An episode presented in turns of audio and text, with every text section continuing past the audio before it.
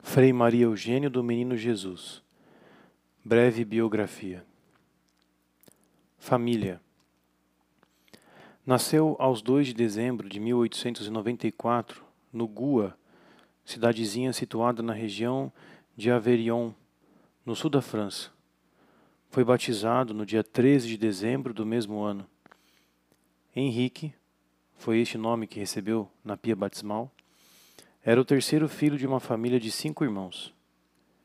Seu pai, Augusto Grialou, trabalhava numa mina de carvão e sua mãe, Maria, em um pequeno restaurante que ela mesma abriu em casa. Foram Augusto e Maria que construíram com as próprias mãos a casa da família, onde todos viviam numa atmosfera de pobreza, ternura e fé católica. Em agosto de 1904, atingido por uma pneumonia, Augusto morre, deixando os filhos: Mário, com 15 anos, Ângela, com 11 anos, Henrique, com 10 anos, Fernanda, com 3 anos e Berta, ainda bebê, com apenas um ano. O próprio Henrique será o padrinho de batismo desta última. Sem o marido, Maria trabalhava dobrado para sustentar a família.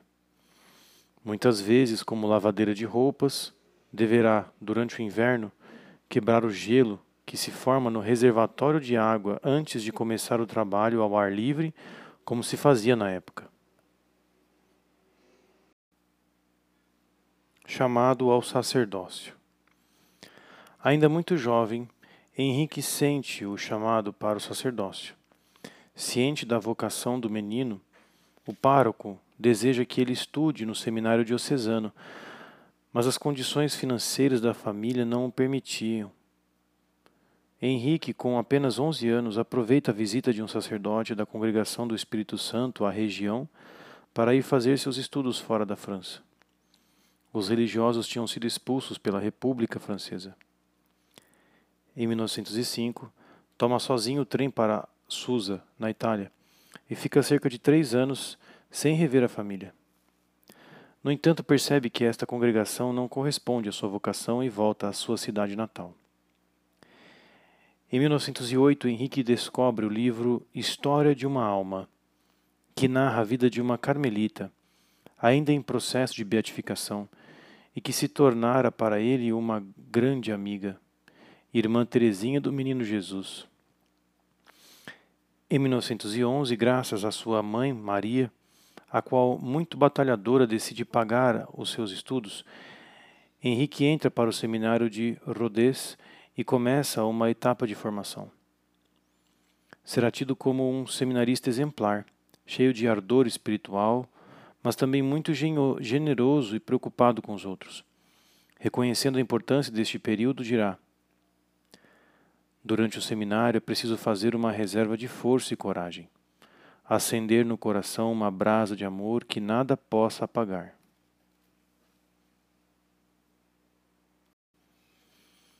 Primeira Guerra Mundial.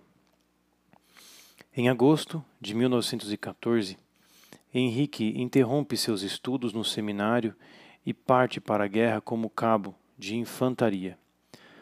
Poucos dias depois é atingido por uma bala no rosto, mas ela não lhe causa graves problemas. Atribui sua sobrevivência, nesta e em muitas outras situações de perigo, à proteção da irmã Teresinha do Menino Jesus. Ela afasta as balas. Oferece-se para substituir um soldado, pai de quatro filhos, e volta para a frente de combate. Corajoso, é nomeado tenente e conquista a admiração de seus soldados. Vigia sobre as condições alimentares de cada um. Cria atividades extras para ocupá-los nos tempos livres. Evita que se entreguem a atitudes imorais bastante comuns naquelas condições de guerra. Depois de quatro anos volta da guerra, condecorado por sua coragem e intrepidez. Seminário e ordenação sacerdotal. Em outubro de 1919, Henrique Grialou pôde retomar e concluir os estudos no seminário de Rodez. Mais tarde comentaria: Então, optei por ser sacerdote plenamente, sem calcular. Em seu retiro para o subdiaconato, sente-se extremamente tocado pela leitura de uma pequena biografia de São João da Cruz. Decide responder ao chamado de uma entrega absoluta que já estava presente em seu coração e entrar para a Ordem do Carmelo Descalço. Por este ideal, precisou enfrentar a forte resistência do diretor espiritual, Padre Belmont, e também a grande oposição de sua mãe. Esta imaginava que, se Henrique fosse padre diocesano, poderia participar mais de perto da vida de seu filho, ao passo que o Carmelo haveria de privá-la definitivamente desta intimidade. No dia 4 de fevereiro de 1922, Henrique Grialou é ordenado sacerdote e, apesar das grandes contradições, experimenta uma profunda alegria. Eu sou padre, Padre por toda a eternidade. Repito, hoje, essas palavras sem me cansar, experimentando a cada vez uma alegria nova. À minha voz tu virás, ó Jesus. Serás meu, amanhã e todos os dias da minha vida. Por fim, obtém a licença de seu diretor espiritual para entrar no Carmelo. Quanto à sua mãe, procura consolá-la através de cartas muito carinhosas e espirituais. Contudo, será só depois de muito tempo, com a ajuda de Berta, sua irmã caçula, que conquistará de novo sua confiança.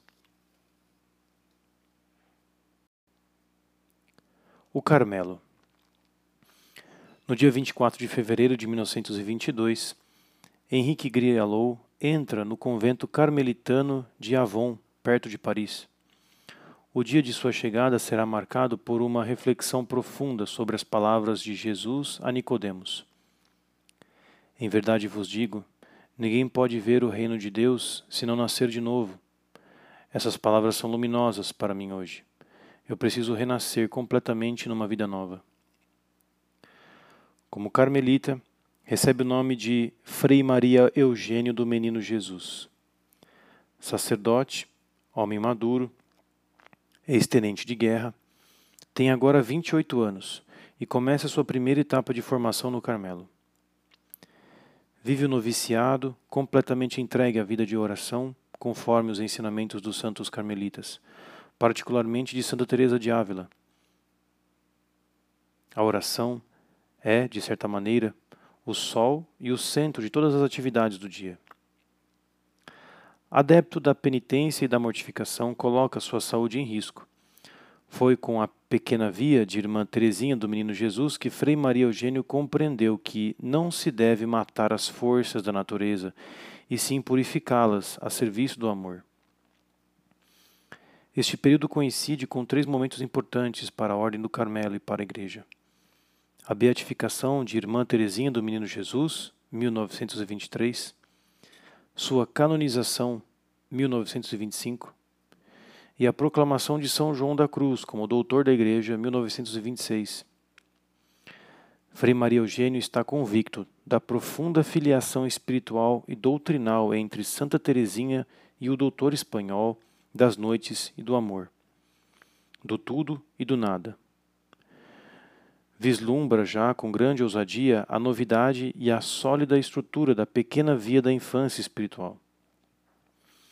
Entre 1924 e 1928, mora no convento de Lille, centro cultural e econômico do norte da França. Aí estabelece muitos contatos com filósofos, intelectuais e até industriais da região dá conferências sobre os santos do Carmelo em vários conventos, mosteiros e paróquias, colocando a serviço de Deus seu dom de pregador. Em 1925 é nomeado diretor da revista Carmel. Utilizará com sucesso a divulgação desta revista nos Carmelos da França, a fim de favorecer a união entre o Carmelo feminino e o masculino, que desde a implantação do Carmelo teresiano no século XVII viviam uma espécie de separação.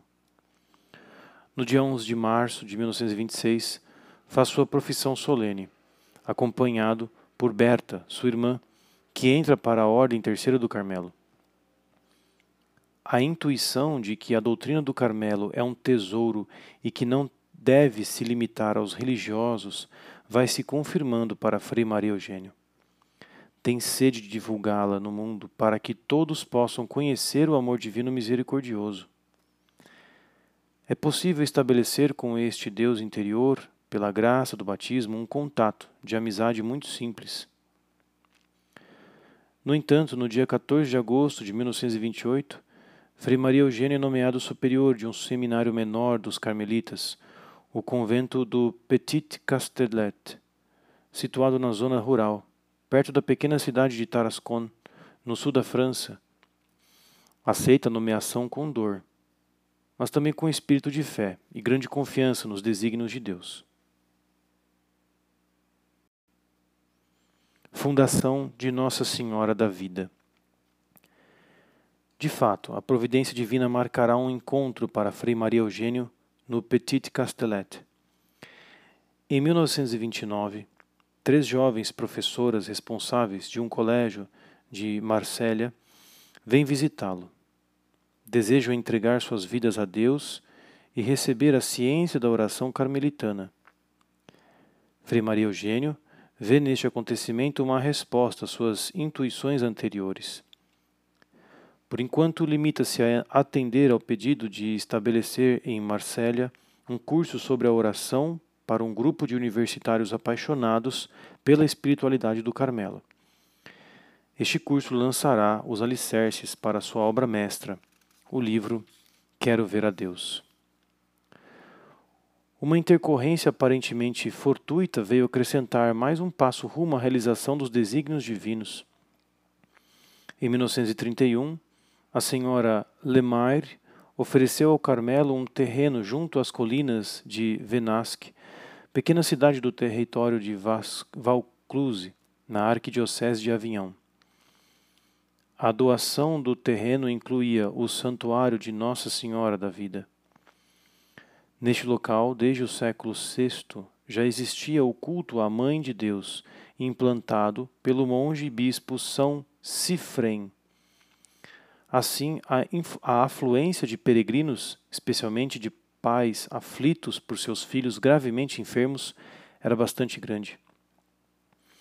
Certo dia, as três professoras que tinham visitado Frei Maria Eugênio no Petit Castellet o procuraram para realizar uma atitude de dom de si mesmos, de si mesmas, mais concreta. Nós lhe oferecemos tudo o que temos. Diga-nos o que devemos fazer e o faremos. Visitaram então juntos o santuário de Nossa Senhora da Vida. O fruto desta visita foi que cada uma delas, uma após a outra, abandonou o trabalho pelo período de um ano, a fim de viver ali um tempo de deserto e recolhimento, e em seguida voltar ao colégio de Marsella, que fun continuava funcionando. A providência mostrava, assim, que a intuição de Frei Maria Eugênio correspondia à vontade de Deus. Desta forma, no ano de 1932, com a aprovação do arcebispo de Avignon, o Instituto de Nossa Senhora da Vida começava sua caminhada, já se modelando segundo o ideal inspirado a Frei Maria Eugênio de formar apóstolos contemplativos, ou seja, pessoas consagradas a Deus abastecidas pelo Espírito Santo através da oração cotidiana, que dão testemunho em todos os ambientes da existência de Deus e do seu amor misericordioso para com todos os homens. Era o início e o instituto não possuía muitos recursos materiais, nem havia regras precisas. A única preocupação do fundador consistia em se ajustar à inspiração do Espírito Santo. As três pioneiras foram Germaine Romiel, Jeanne Grosset e Maria Pila, que será o braço direito de Frei Maria Eugênio e cofundadora do Instituto.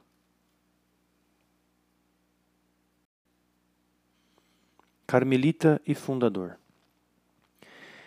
Em 1932, Frei Maria Eugênio é nomeado prior do noviciado de Ageu após a separação da província dos carmelitas franceses em duas semiprovíncias.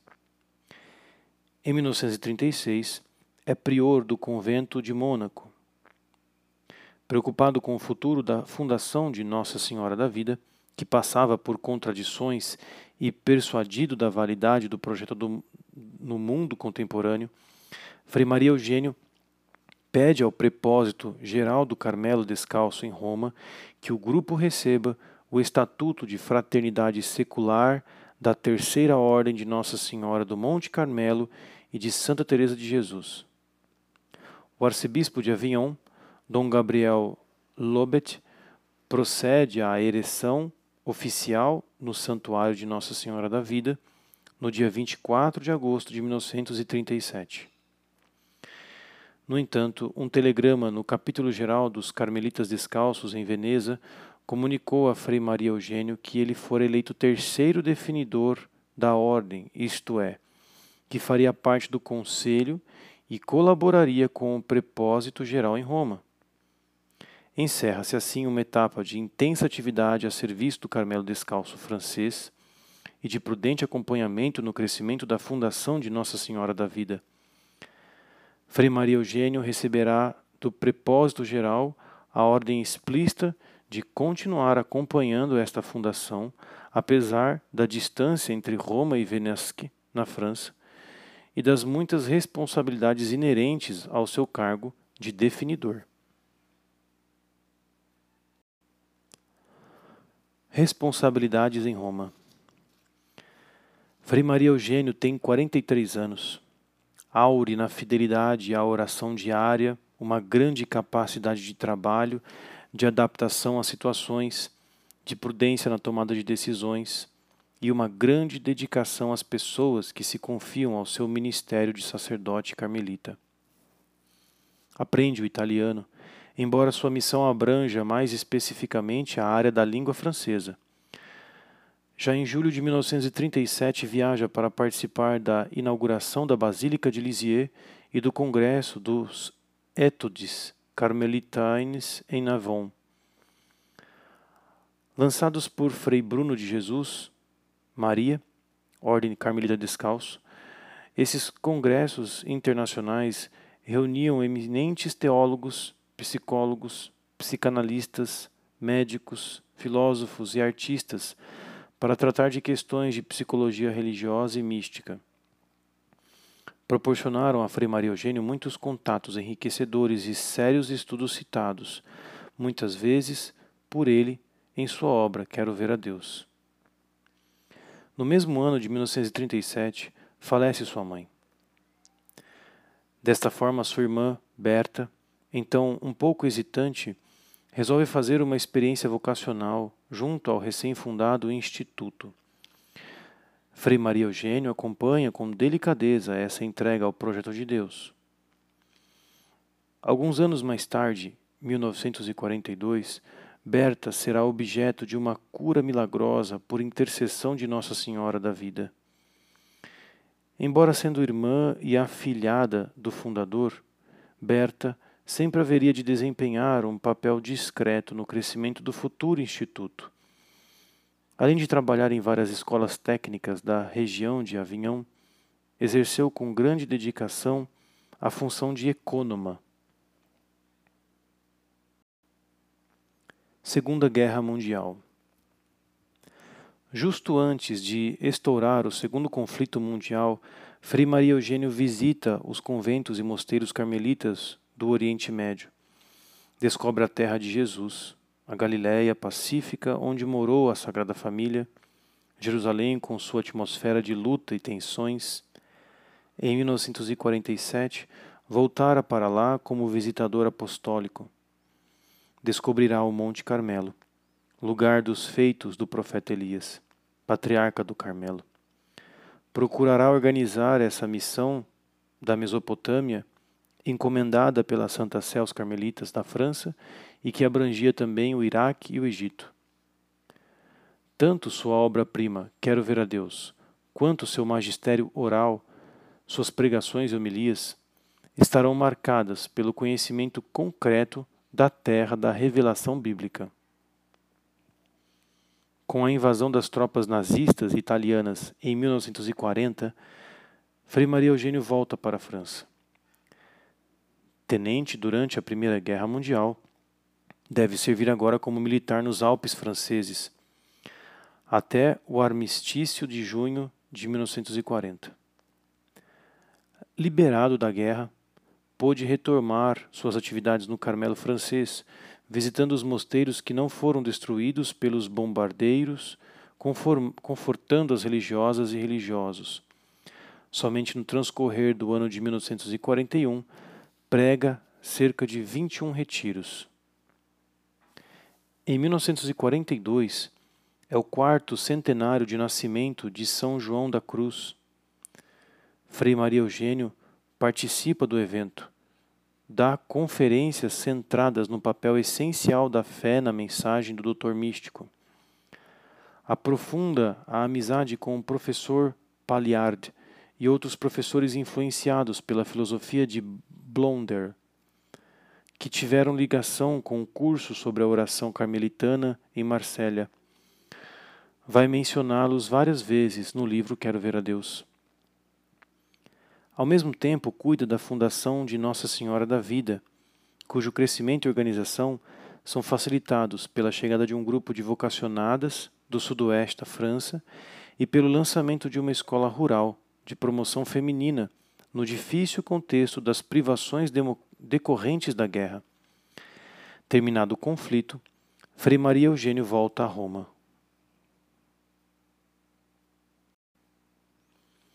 o Instituto Secular Nossa Senhora da Vida.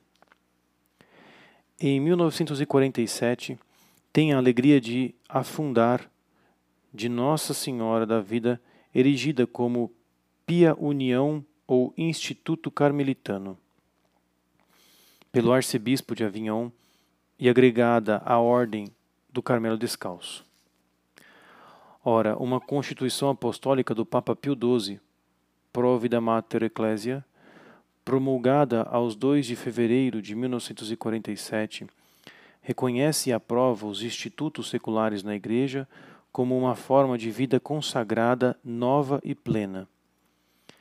Frei Maria Eugênio considera que esta forma canônica corresponde exatamente à intenção da fundação de Nossa Senhora da Vida, com seu perfil apostólico, e oferece uma flexibilidade perfeita para esta para uma presença e um testemunho num mundo sedento de Deus, o qual, porém, se materializa e seculariza rapidamente. Pede então ao arcebispo de Avignon para erigir o Instituto Secular Nossa Senhora da Vida no dia 15 de agosto de 1949 esta foi uma etapa capital que Frei Maria Eugênio salientou com as seguintes palavras: Foi o Espírito Santo que criou o Instituto Nossa Senhora da Vida e o aperfeiçoou. Ele tem um projeto muito preciso e seguro. Este projeto nasceu em mim com o desejo de transmitir a espiritualidade do Carmelo. Esta doutrina que deveria ser realizada de uma maneira viva, tinha a impressão de que este tesouro devia ser divulgado com humildade e largueza, que não era um tesouro para alguns privilegiados. Com efeito, o amor de Deus quer se comunicar, quer se espalhar. E isto não apenas no mundo religioso, mas também nos bulevares, nas periferias, por toda parte, onde existam almas que Deus chama à sua intimidade divina. Lisieux e a herança de Santa Teresinha. Em abril e maio de 1947, no capítulo geral dos frades carmelitas descalços, convocado em virtude do trágico acidente com o prepósito geral Frei Pedro Tomás, sofreu nos Estados Unidos Frei Maria Eugênio, foi eleito primeiro definidor para oito anos. O novo prepósito geral, Frei Silvério de Santa Teresa, pede-lhe para ficar em Roma, ao seu lado. Frei Maria Eugênio escreve então estas significativas palavras: aceitei e eis-me aqui em Roma por oito anos, até 1955. Tive a impressão de um sacrifício completo de mim mesmo pelo bem geral da ordem. No ano 1947, marcou os 50 anos do falecimento de Santa Teresinha. Frei Maria Eugênio preparara durante dois anos um grande congresso teresiano no Instituto Católico de Paris para o mês de julho. Ele mesmo, na presença do núncio apostólico Dom Angelo Roncalli, pronunciou o discurso final cuja conclusão parece profetizar, com 50 anos de antecedência, a proclamação de Santa Teresinha como doutora da Igreja pelo Papa João Paulo II em 1997. Em cada virada da história, o Espírito Santo coloca um guia. Para cada civilização que começa, ele dá um mestre encarregado de ministrar sua luz. A igreja teve Santo Agostinho, São Bento, São Francisco de Assis e São Domingos, Santa Teresa de Ávila e São João da Cruz. No limiar deste mundo novo que se vislumbra, um mundo mais poderoso que os anteriores porque conquistou o universo inteiro, um mundo mais atormentado e mais dividido. Deus colocou Santa Teresinha do Menino Jesus para dar a conhecer o amor, para organizar uma legião de pequenas almas que terão experimentado o amor e serão capazes de enfrentar os duros combates que exige. Santa Teresinha já é e será contada entre os grandes mestres espirituais da Igreja, entre os mais poderosos guias de almas de todos os tempos. Durante a pregação do congresso, Frei Maria Eugênio teve nas mãos os manuscritos de Santa Teresinha integrados no processo de beatificação para ele é uma verdadeira revelação. Doravante insistirá junto ao Carmelo de Lisieux para uma publicação integral dos textos de Santa Teresinha. O próprio Papa Pio XII manifesta o desejo de tal publicação. Contudo, por conta da idade e da saúde fragilizada, Madre Inês, que publicara História de uma Alma, com correções e acréscimos ao texto de sua irmãzinha, não quis enfrentar o projeto. Este só começou depois do falecimento desta e sob o impulso do Frei Maria Eugênio. Frei François de Sainte-Marie o levou a cabo em 1956, numa edição facsimile que fez sucesso e se tornou a base das publicações e dos estudos teresianos.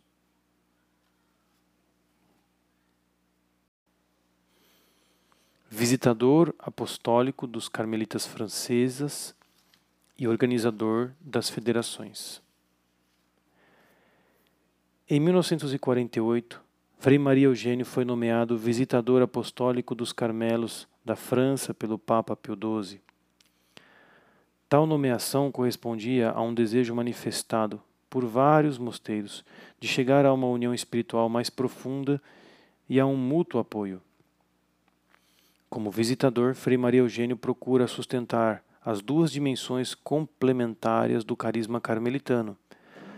Guardar a todo custo o núcleo essencial, as duas horas de oração contemplativa, o silêncio, a solidão eremítica. E uma adaptação com a evolução da sociedade, por exemplo, a retribuição do trabalho, a compra de máquinas úteis, etc. Durante esta visita, Frei Maria Eugênio receberá muitos pedidos de direcionamento espiritual. Sua experiência e sabedoria atraem assim como seu realismo espiritual. Seus princípios se encontram sintetizados num capítulo do livro Quero Ver a Deus.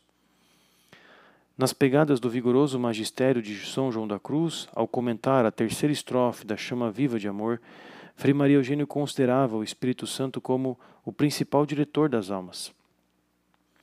Seu papel consistia em apoiar e, caso fosse necessário, retificar a docilidade ao mestre interior. Terminada a visita apostólica em 1951, com a satisfação geral das monjas, Frei Maria Eugênio apresenta um relatório à congregação dos religiosos sobre 111 mosteiros. Nesse momento, ele sente um grande cansaço e precisa tomar seis meses de repouso no Instituto Nossa Senhora da Vida. De volta a Roma, com um ritmo mais lento de trabalho, medita a recente Constituição Apostólica Sponsa Christi, do Papa Pio XII para as monjas. Além de encorajar a formação de federações ou associações entre os mosteiros, o Papa pedia que as monjas de clausura se dedicassem diariamente a um tempo limitado de apostolado exterior, ajudando nas paróquias necessitadas. Frei Maria Eugênio reage. A vida, a vocação contemplativa e a sua fecundidade oculta na Igreja estão ameaçadas. Não era Santa Teresinha no Carmelo de Lisieux uma prova irradiante de tal fecundidade? Numa difícil audiência de janeiro de 1952, Frei Maria Eugênio se faz o intérprete das 13 mil carmelitas espalhadas pelo mundo inteiro diante do Santo Padre, o qual depois nuançará o texto e deixará a decisão do apostolado exterior para os bispos. Em outubro de 1953, pela primeira vez na Ordem do Carmelo, reuniram-se em Lisieux as delegadas de 132 Carmelos da França. Deviam preparar a organização das federações de monjas carmelitas conforme fora pedido pelo Papa Pio XII. Frei Maria Eugênio coordena essa consulta, cujo objetivo primeiro é essencialmente espiritual. Que as carmelitas adquiram uma maior consciência da necessidade da época possam ultrapassar os interesses particulares de cada casa, conheçam as necessidades dos demais mosteiros e possam se unir na oração e no sacrifício pela Igreja. Contudo, era preciso evitar uma centralização de poderes prejudicial para a autonomia de cada mosteiro e seu espírito de família próprio. Nos anos seguintes, a congregação dos religiosos aprovou com elogio os estatutos religiosos. Quero ver a Deus. 1949, 1951. Tais responsabilidades na Ordem do Carmelo não impediram Frei Maria Eugênio de preparar a edição de sua obra-prima. Em 1949 saiu o volume Quero Ver a Deus. Posteriormente, em 1951, vinha à luz um segundo volume que comple complementava este primeiro. Sou filha da Igreja. O castelo interior, ou moradas, de Santa Teresa de Ávila, constitui o fio condutor dos dois volumes, mas numa síntese que não resulta num concordismo forçado. Frei Maria Eugênio integrou a doutrina de São João da Cruz nas etapas-chave do itinerário e valorizou a mensagem de Santa Teresinha o livro reflete, em grande parte, também a experiência pessoal de Frei Maria Eugênio e sua leitura mística da Sagrada Escritura, ressaltando a figura emblemática do profeta Elias, a timidez recompensada de Nicodemos, o dinamismo ardoroso do apóstolo São Paulo e as parábolas evangélicas do reino. As ferramentas da escolástica tomista e da teologia clássica reforçam a seriedade das análises na contemplação do mistério trinitário e cristológico e são completadas com valiosas colocações da filosofia moderna vitalista na linha de Bergson e Blondel, bem como por uma reflexão de teologia mariana precursora das afirmações do Concílio Vaticano II. Em 1957, os dois volumes seriam reunidos pelo autor num só livro com um título definitivo: Quero Ver a Deus. Frei Maria Eugênio impulsionou as traduções desta obra para outros idiomas: alemão, inglês, espanhol, italiano, polonês e chinês. E desejou a tradução em português. Seu magistério tem um oportuno complemento nas conferências e pregações, a maior parte já publicada, e nessa pedagogia concreta, cheia de humor, que deixou em herança as pessoas que recorriam a ele. Vigário-geral da Ordem do Carmelo Descalço. Durante uma estadia no México em 1954, morre Frei Silvério de Santa Teresa, preposto geral da Ordem do Carmelo. Frei Maria Eugênio, então, primeiro definidor, deve substituí-lo no cargo, até o capítulo geral previsto para abril de 1955 cabe-lhe uma multiplicidade de tarefas, correspondência intensa com as províncias, conventos e mosteiros no mundo inteiro, construção aberta, construção, abertura e inauguração do Colégio Internacional ou Teresianum, consagração oficial da Basílica de Lisieux, ano mariano decretado pelo Papa Pio XII de novembro de 1954 até fevereiro de 1955, Frei Maria Eugênio empreende uma longa viagem missionária. Oriente Médio, Egito, Iraque, até Ásia, Filipinas, Vietnã, Índia e na volta, Terra Santa. Ele se apaixonou pelas missões, em particular na Ásia, e dedicou à Igreja na China uma atenção que se intensificou com a vitória do comunismo de Mao Tse-tung. Durante sua permanência nas Filipinas e a pedido de um bispo carmelitano, ele dá início com a colaboração de Maria Pilã, responsável geral, e duas consagradas, a uma fundação do Instituto Nossa Senhora da Vida naquelas terras. A reflexão de Frei Maria Eugênio sobre as missões se aprofunda notavelmente no que diz respeito ao clima, à cultura, à saúde e às capacidades das pessoas, é preciso se adaptar com realismo. É necessário passar as responsabilidades aos nascidos no país.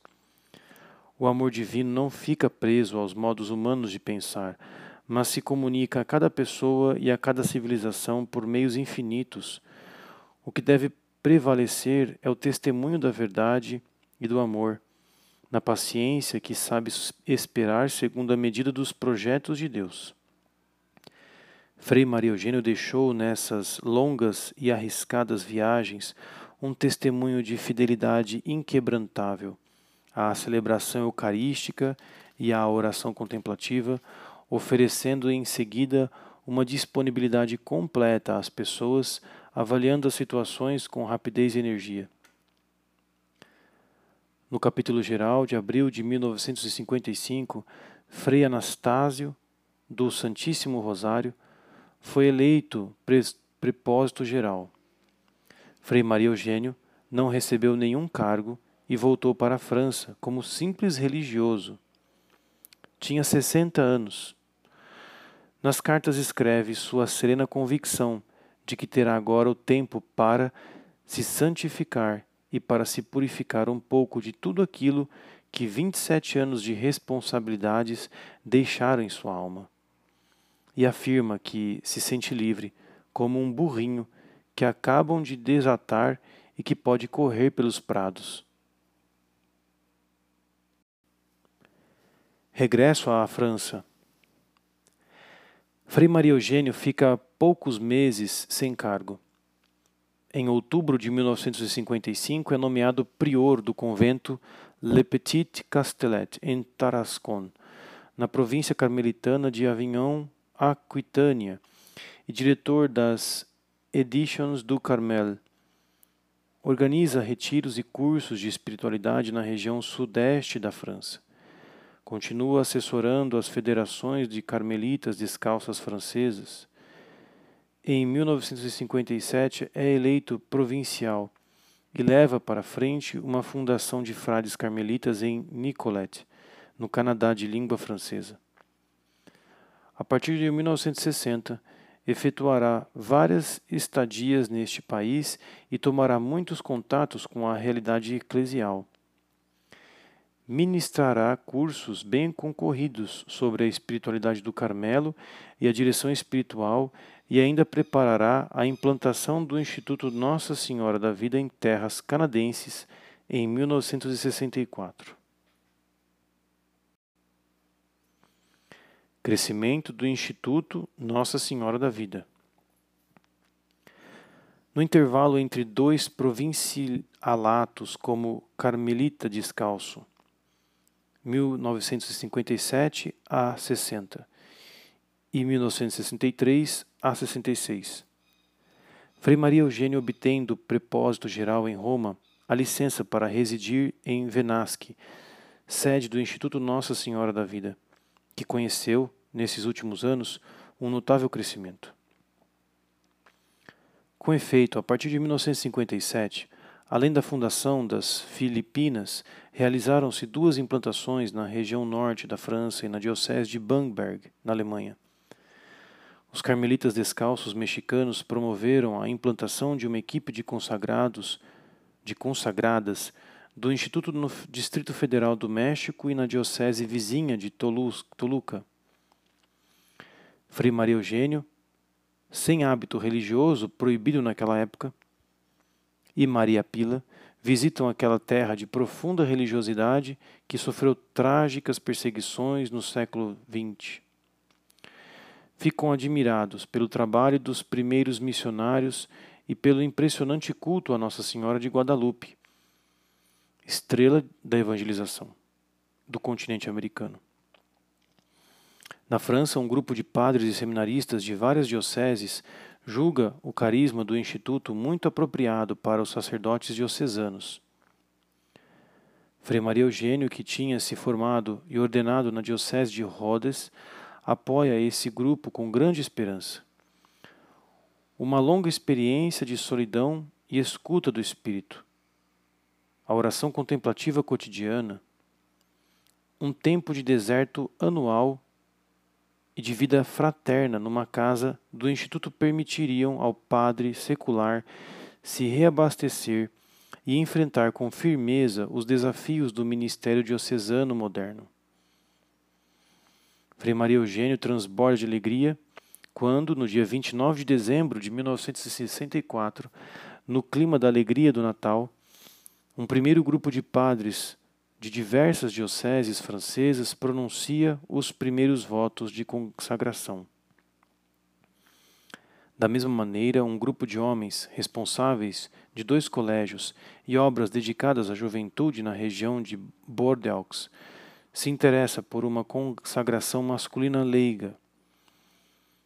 Vai se estruturando assim uma formação semelhante ao ramo feminino Dois anos vividos na casa-sede do Instituto em Venasque, afastados das atividades profissionais, no ritmo contemplativo de vida litúrgica, oração silenciosa, ofício noturno, ambiente fraterno, trabalho manual, leitura e conferências, etc. O primeiro grupo pronuncia os votos aos 27 de agosto de 1966. De sua parte, o ramo feminino recebe, no dia 24 de agosto de 1962, exatamente no quarto centenário da fundação de São José de Ávila por Santa Teresa, por um decretum laudis da Santa Sé, a aprovação que o torna Instituto de Direito Pontifício. Nesta ocasião, Frei Maria Eugênio deixa transbordar sua ação de graças. Deus fez tudo nós fomos instrumentos, é óbvio, mas é Ele quem fez tudo. O Instituto é chamado para tomar conta de um colégio em Madrid, na Espanha. Nas Filipinas começa um centro de formação baseada na interioridade para catequistas de todas as dioceses. As vocações surgem em diversos países e continentes. Diante desse dinamismo de crescimento, Frei Maria Eugênio salientou a presença essencial da Virgem Mãe da Vida e instaurou a tradição de celebrar, como festa principal, na segunda-feira da Páscoa, a alegria pascal de Maria. Além de São José, também apresentou para os membros de Nossa Senhora da Vida como instituto secular imerso nas realidades do mundo, uma referência inédita de humildade. Santa Emerenciana, mártir romana do século III IV, filha de uma escrava, irmã de leite de Santa Inês, catecúmena apedrejada pelos pagãos junto ao túmulo de sua amiga mártir, e cuja celebração o martirológio indicava para o dia 23 de janeiro. Frei Maria Eugênio obtivera muitas graças pessoais neste dia, atribuindo-as à intercessão de Santa Emericiana. O testemunho e a morte súbita, num grande escondimento de sua irmã Berta, em 1958, viriam confirmar e concretizar para o Frei Maria Eugênio a mensagem de fidelidade oculta e heróica apontada por Santa Emerenciana. Últimos anos, morte e processo de beatificação. Frei Maria Eugênio acolhe com entusiasmo e intensa oração a abertura as quatro sessões e a conclusão do Concílio Vaticano II. O destacado papel concedido ao Espírito Santo nos textos conciliares o entusiasma de modo especial.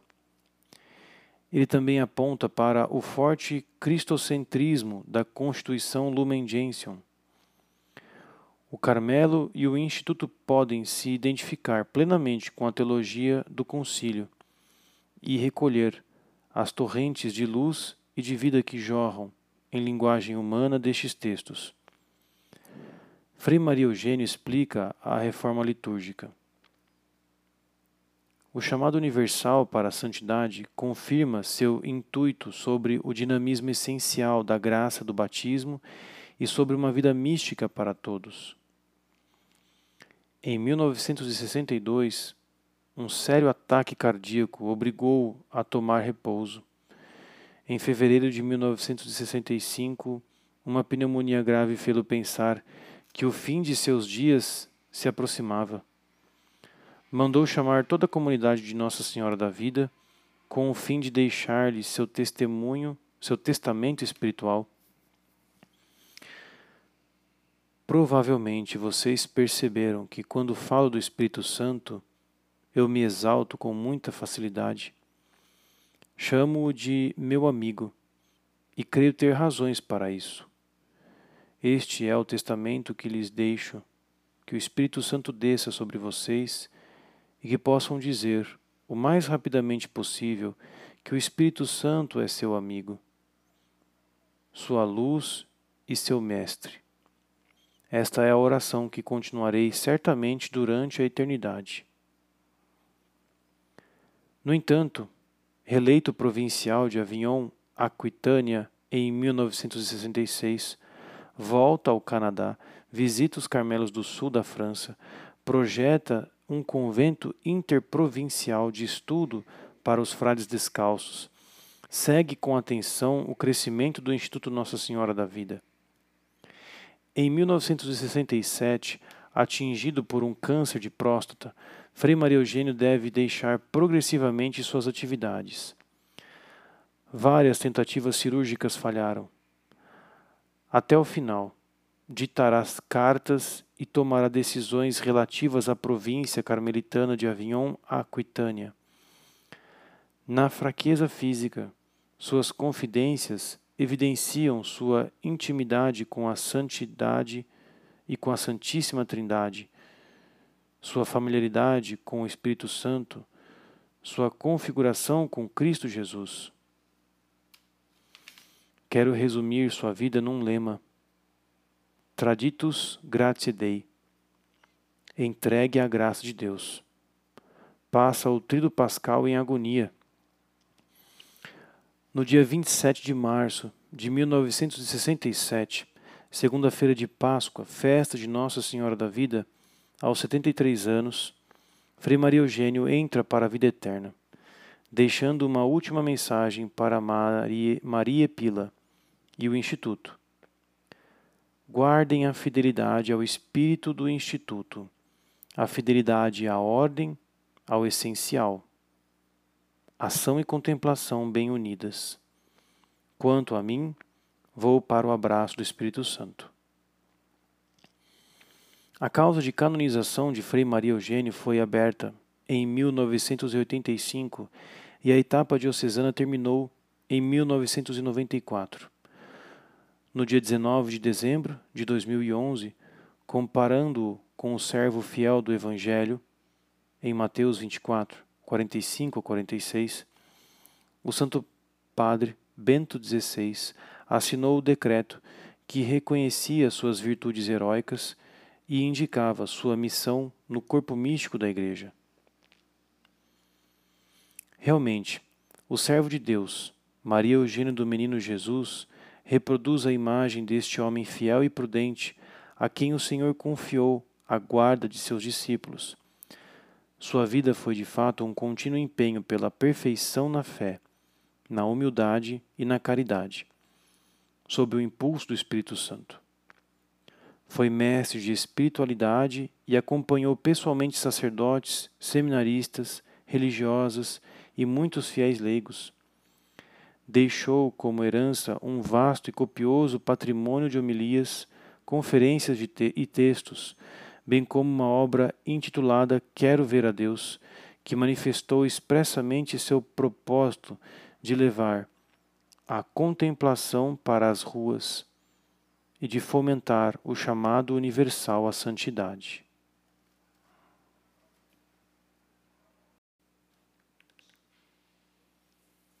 Pensamentos de Frei Maria Eugênio. Rezem a pedir o amor. É a única oração que devemos fazer. Pelas almas que amo, eu não posso pedir senão o amor. É a única realidade que vale alguma coisa. É a única dádiva eterna a pedir para nós. Que importam as qualidades naturais a grande riqueza é sermos iluminados pelo Espírito Santo e sermos transformados pelo Espírito. Um santo vivo não é inabalável e o Espírito Santo não abandona nos momentos de dificuldade. A grande prova de santidade não é a ausência de tentação ou de cansaço, mas de persistência no caminhar, no reagir, no prosseguir em direção a Deus. Peçamos à Virgem Maria que nos ajude a assegurar ao Espírito Santo a fidelidade que ele espera de nós. Que ela fortifique a nossa fé tão fraca, fé que deve atravessar a obscuridade e ultrapassar todas as angústias para chegar a Deus e acreditar nele. Digamos-lhe: Ofereço-vos todo o amor que esperais de mim agora e sempre, até o último suspiro. Permiti, Senhor, que eu guarde esta fidelidade de amor. Oração. Ó Espírito de amor, dai a cada uma das nossas almas esta beleza, esta grandeza, que sonhastes para elas desde toda a eternidade. Nós vô-lo pedimos humildemente, ó Pai, fonte de toda a luz. Ó Jesus, nosso irmão, nosso Mestre, nosso Rei.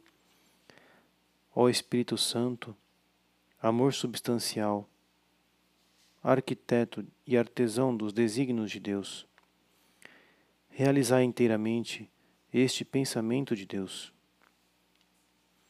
que nenhuma centelha deste amor que nos destinais fique inativa, mas desça sobre nós. Uni-nos a vós. Entrevei já toda a nossa participação na vossa vida trinitária. Nela encontraremos a nossa felicidade, e sei que vós também encontrareis nela uma glória secundária, é verdade, mas na qual sabereis, entretanto, comprazer-vos. Eis a oração que fazemos, ó Santíssima Trindade. É para a vossa glória, vossa alegria, para a expansão da vossa vida trinitária. Assegurai a sua eficácia por uma nova infusão do Espírito Santo. Que cada dia, cada instante da nossa vida, marque um crescimento da vossa infusão. E quando dominardes sobre cada um de nós, daremos te testemunho de vós, ali onde vós nos enviais, como vós nos enviais. E neste apostolado do testemunho encontraremos a nossa razão de ser. Ó Pai, ó Filho, ó Espírito Santo. Considerai o que fizestes e realizai inteiramente a vossa obra em nós e por nós, em todos aqueles que introduziremos no mesmo desígnio de amor na vossa vida trinitária, junto de vós e em vós. Amém. Pentecostes, 1963, extraído de uma homilia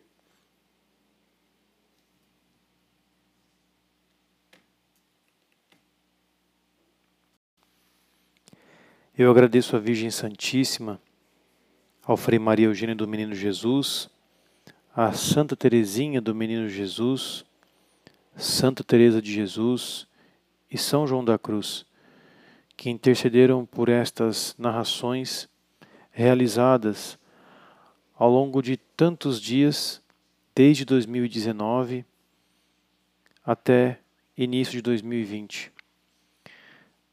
Peço perdão a todos que se detiveram até então nestes áudios por algumas engasgadas, alguns barulhos e outros tantos infortúnios que atrapalharam as gravações.